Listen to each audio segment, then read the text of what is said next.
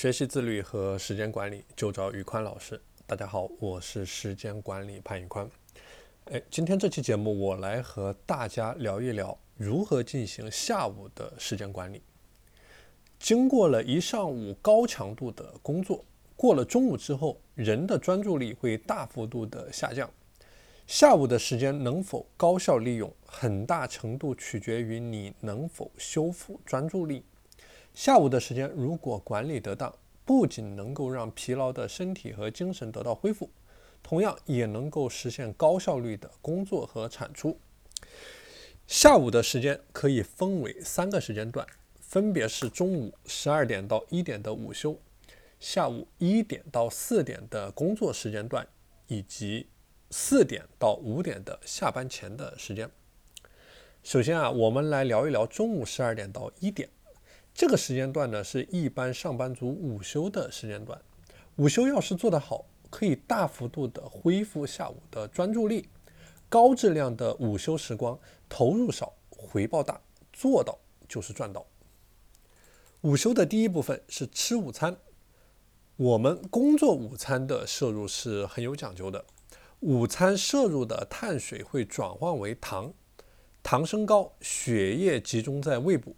会让人昏昏欲睡，吃的太多太快，口味过重，午饭难以消化，血液集中在胃部，所以比较理想的吃法呢是少吃多餐。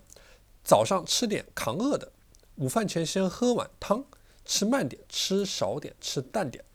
下午三四点吃点小零食、坚果，让头脑时刻保持清醒。吃完站一下或者走一下，不要马上去做。或者睡。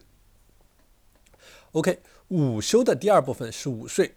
经过了大脑的黄金时间段，就是早晨的时间以后呢，午后是一个人一天当中最困最乏的时候，小睡一下大有不同。美国的 NASA 经过调查得出结论：二十六分钟的午睡能够让飞行员的表现提升百分之三十四，灵敏度提升百分之五十四。有利于维持或者改善情绪。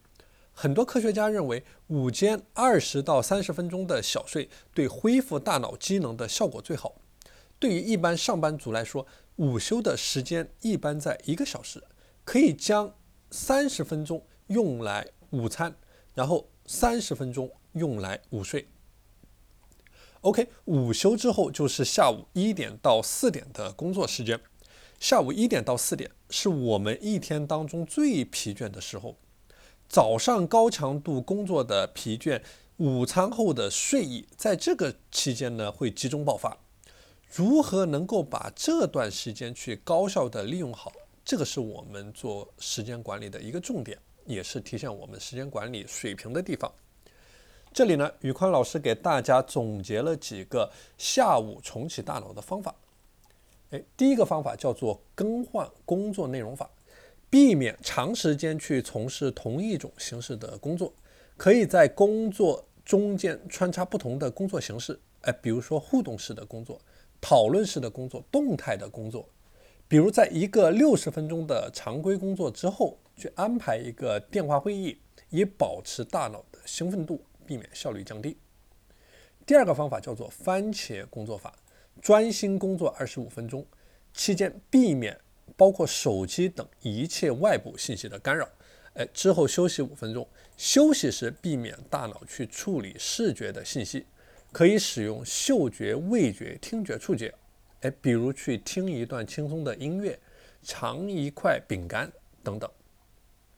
运动法就是做一些简单的运动，比如深蹲，去提升你的多巴胺，以及。去甲肾上腺素的分泌，提升专注力、工作效率。回顾法，在结束下班前的三个小时，看一看手头有哪些工作没有完成，根据实际情况及时调整。下午四点之后呢，我们的专注力会有小幅度的回升，因为意识到即将下班，会进入到最后的工作冲刺的状态。那么，如何将下班前的时间用到极致呢？有两个原则啊。首先，你要确定你离开公司的时间，确定离开公司的时间之后，很多人他习惯将下午做不完的事情用加班的方式解决，但这样做的代价呢，就是失去了啊有截止日的或者有截止时间点的紧迫感，效率降低，同样的工作耗费了更多的时间。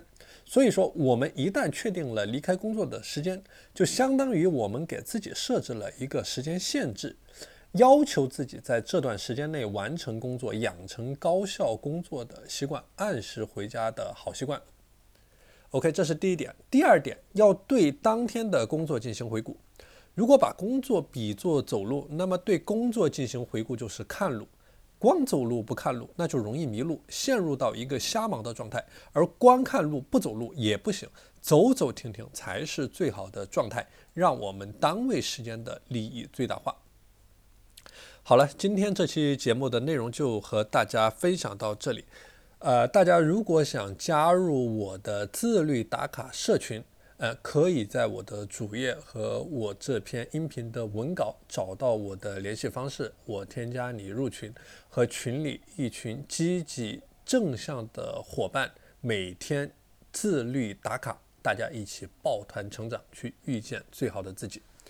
好了，今天的内容就和大家分享到这里。我是时间管理潘玉宽，我们下期节目再见。